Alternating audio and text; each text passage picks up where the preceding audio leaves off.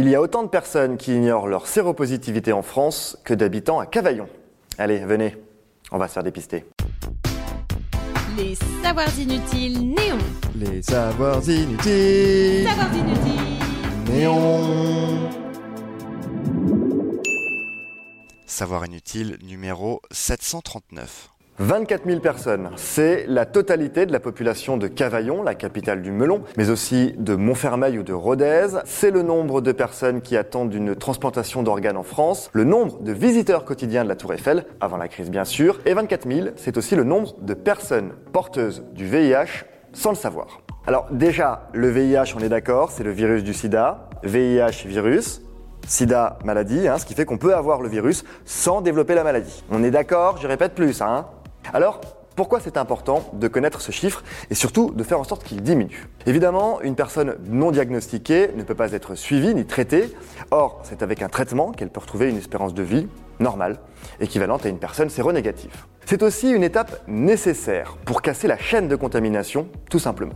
Le dépistage est une clé essentielle. C'est même la porte d'entrée dans la politique qu'on appelle 90-90-90, un concept développé au début des années 2010. 90% des personnes séropodépistées, 90% des personnes dépistées traitées et 90% des personnes traitées avec une charge virale indétectable. Si cet objectif est atteint, affirmait alors l'ONU-SIDA, eh bien on pourrait éradiquer le virus de la planète. C'est l'objectif qu'on s'est fixé pour 2020. Du coup, Les calculs sont pas bons, Kevin. Actuellement dans le monde, on en serait plutôt à 81% de personnes dépistées, deux tiers qui suivent une thérapie antirétrovirale et 60% qui sont indétectables. Alors sur les deux derniers points, la France se débrouille plutôt bien, mais sur la première partie, il y a encore du boulot. On réalise environ 6 millions de dépistages par an en France, Aide en fait près de 33 000 et ça ne suffit pas, puisque dans un quart des découvertes de séropositivité, eh bien les défenses immunitaires sont déjà très affaiblies. Ça veut dire que le virus est déjà présent depuis longtemps, trop longtemps dans l'organisme.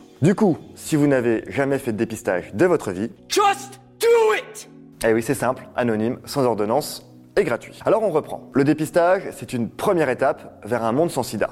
Parce qu'une fois qu'on est dépisté, on peut être traité. Et qu'est-ce que ça fait d'être traité? Eh bien ça fait qu'on arrive rapidement à ce qu'on appelle une charge virale indétectable. Ça veut dire tout simplement que le virus est bien là, mais en si faible quantité que vous ne pouvez pas le transmettre. C'est ce qu'on appelle le TASP, le traitement comme prévention. Une personne suivie est un rempart contre la transmission du VIH. Pour vous le dire autrement, coucher avec une personne séropositive qui prend correctement son traitement ne vous expose pas au VIH.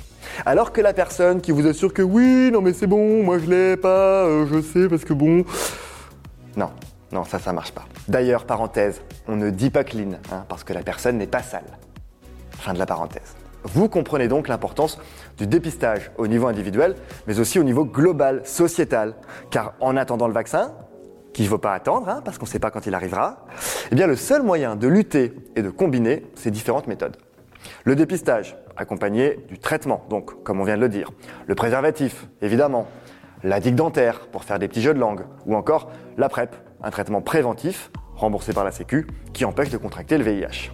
Et pour bien se faire dépister, encore faut-il oser et être accueilli dans de bonnes conditions. C'est pour ça que dans ses objectifs 2030, l'ONU appelle cette fois à des programmes ciblés pour les populations les plus exposées ou marginalisées. Les ados, les professionnels du sexe, les personnes transgenres ou encore les consommateurs de drogues injectables, ainsi que l'amélioration de la couverture des services de santé sexuelle. Plus de centres pour se faire dépister, se renseigner, pouvoir poser toutes les questions, c'est plus de cas détectés plus tôt, plus de personnes sous traitement, donc moins de personnes contagieuses vous avez suivi. Et c'est aussi pour ça qu'il existe des centres de santé sexuelle communautaires. Chez Aide, on appelle ça les spots, pour avoir un cadre sécurisant où le personnel connaît les problématiques des publics qu'il rencontre et donc peuvent les suivre sans jugement. D'ailleurs, pour les aider à financer leur prochain centre, eh vous pouvez faire un petit don à aide.org ou faites-l'amour.org. Et si vous n'avez pas d'argent, vous avez forcément au moins un centre de santé sexuelle ou un médecin ou un centre de proximité pour aller faire un petit dépistage et faire en sorte que l'actuel plan de l'ONU-SIDA soit le dernier. L'ONU-SIDA qui existe depuis 1994 et qui a son siège en Suisse, à Prégny-Chambézy, où Voltaire d'ailleurs eut un château, château qu'il a dû revendre car son train de vie ne plaisait pas beaucoup aux austères calvinistes de la région.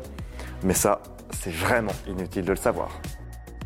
Si ce podcast vous a plu, abonnez-vous, likez, commentez. Les Savoirs Inutiles Néon, c'est aussi une appli et un compte Insta. Et Néon, c'est sur neonmac.fr et tous les deux mois en kiosque.